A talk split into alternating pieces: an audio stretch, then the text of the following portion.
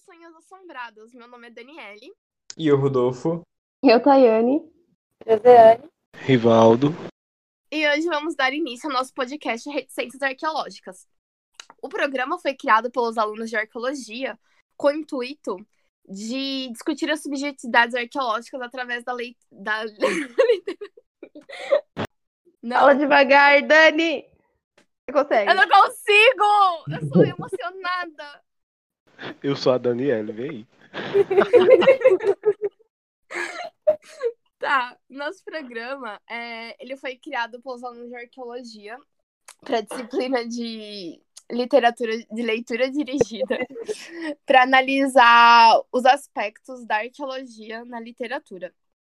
Hoje a gente vai começar com o programa Ágora, apresentando o conto As Coisas que Perdemos no Fogo. Opa, o livro As Coisas que Perdemos no Fogo, com o conto na Casa de Adela. Ele foi escrito pela autora e jornalista argentina Mariana Henriques. Ela nasceu em 1973, em Buenos Aires, e busca, através dos seus escritos, não só como jornalista, mas também como escritora de livros, ficção, entre aspas, porque ela busca dar uma voz para a geração da ditadura militar que ocorreu no país, é, mostrando as narrativas das pessoas socialmente invisíveis. Agora passa a bola pra mim, Dani. E aí, Tayane? Ai, meu você acha, amiga? Então, Gente, eu vou fazer umas perguntas, aí vocês me respondem conforme o que vocês acham viável. Como vocês escreveriam a obra? É, a obra da Casa de Adela, ela apresenta uns tópicos que a gente, como leitor de obra de terror, ou mesmo pessoas que estão mais aficionadas com o gênero, consegue perceber e consegue distinguir muito claramente, como é, a presença da casa, que será um tópico que a gente vai discutir sobre arqueologia, e nessa pegada de terror, ela também consegue se. Ai, me deixou nervoso. Mas enfim. É, Tá tudo bem. ela. Ai.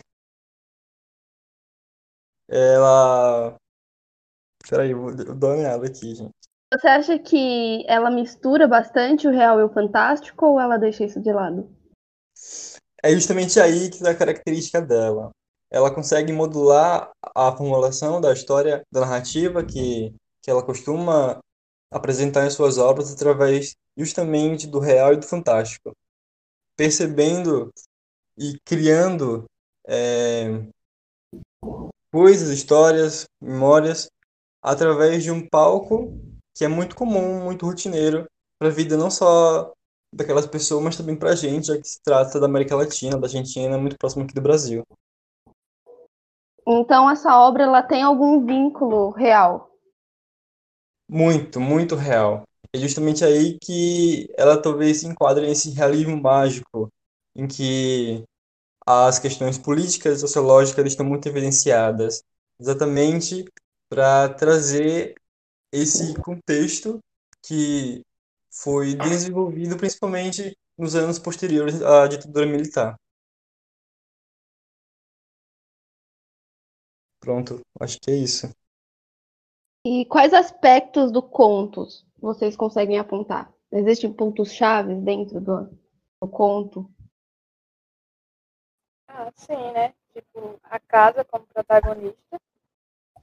Crianças que são levam a saber o que, é que aconteceu naquela casa, o, o que, que leva aquela casa a ser abandonada, a história que tem por trás disso. É, o que lembra bastante a questão de visões arqueológicas. O arqueólogo sempre tem aquela visão de pensar o que aconteceu no passado, remexer mesmo. E tipo, como se fosse descobrir mesmo o que aconteceu ali. Eu também O acho plano, o plano de fundo Desculpa. total do, do conto seria a Guerra Suja de 1976 1983. Vocês confirmam isso? Como que é esse, esse, esse rolê? Confirmado. Vai, Dani, fala aí já a parte Foi eu, arqueológica é, do- pra da tá treta. meio ainda. Sei lá, mano. Eu achei que você fosse falar e que fosse continuar. Não, já foi o meio. Tá bom. Sim, sim, confirmadíssimo. A presença arqueológica tá presente, uau, gente. É muito, é muito significativo isso, que a presença arqueológica ela tá bem. Ela tá bem nas entrelinhas durante o livro. Que a gente até discutiu muito isso. Que pra. Não vou dizer leigos, vai, porque é arrogante. Até porque a gente é leigo, mas pra quem não tá dentro da meio que da realidade assim da arqueologia, passa como um, um conto até da realidade da própria história, passa como um conto de horror normal. Mas como a gente já discutiu aqui no próprio podcast, a, a casa ela adquire ela adquire vida, né? Ela é um dos personagens principais. E nisso ela já vai dando dicas não só de como vai funcionar o conto, como da, da própria história atrás da história, né? Da parte realmente histórica da ditadura e dos acontecimentos durante, durante esse período na Argentina e também como isso vai influenciar os próprios personagens. E aí entra a arqueologia. E aí onde, por exemplo, no começo, a dela chama atenção por conta que ela não tem um dos braços e é apaixonada por histórias de terror.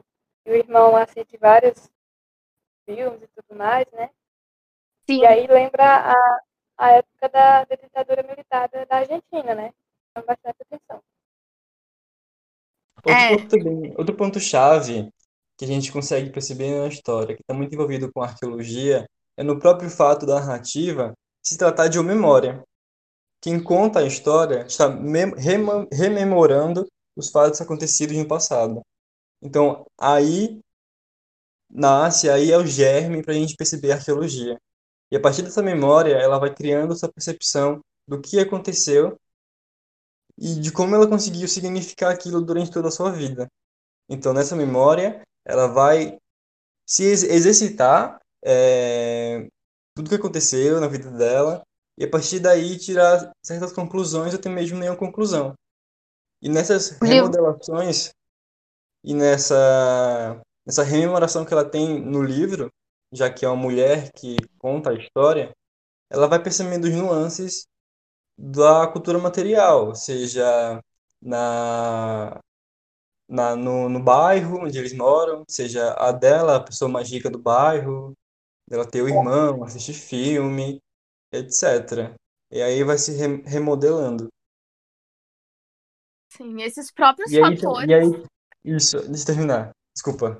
Não, E aí, se, e aí se cria a subjetividade daquela memória, já que se trata de algo tão íntimo e tão é, Próprio, íntimo né? e tão subjetivo.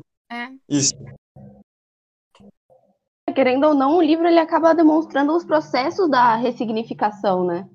A isso. construção, né? De uma Exatamente. história, de uma narrativa, né? Uhum. E aí, assim, aí tem o ponto que a gente mais discutiu, que é a casa. Essa casa vai se criar vários gatilhos para a criação de vários tipos de memória. Por exemplo, ela, ela, a casa, no caso, a casa, né, em questão, ela vai é, fazer surgir um sentimento de fascínio nas crianças. Enquanto na mãe, ela vai se sentir horrorizada e aquilo vai a vai a distanciar da casa. No entanto, esse fascínio ele tem uma consequência que é brutal. E isso é, é muito muito rarefeito, é muito abstrato, que se cria justamente na memória, naquela agência que nós possuímos com, com os objetos. Sim. É a significação mais crua de arqueologia, né?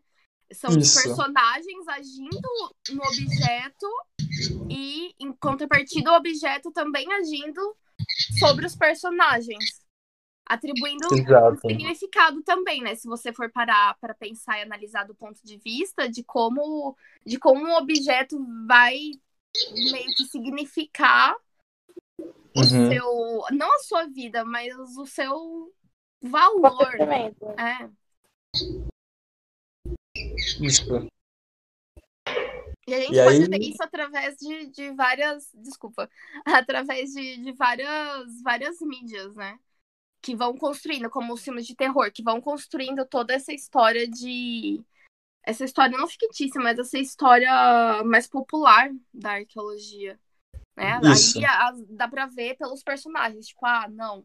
A casa é. A casa é perigosa, a casa é assombrada. Mas por quê? Só porque ela tá abandonada? Só porque ninguém mais mora lá? Só porque não tem algo para agir na casa, qualquer tipo de agência é válida. Então, qualquer tipo de, de história contada pela casa acaba se tornando válida. Que é o que acontece muitas vezes com a arqueologia. É tipo uma, uma imagem construída da arqueologia e a mídia constrói toda essa imagem da arqueologia de ser uma coisa e na verdade é outra. Sim. É, às vezes até são Então- ambas as coisas, mas com outros pontos de. outros Uhum. foques, né? é, com outros pontos de vista.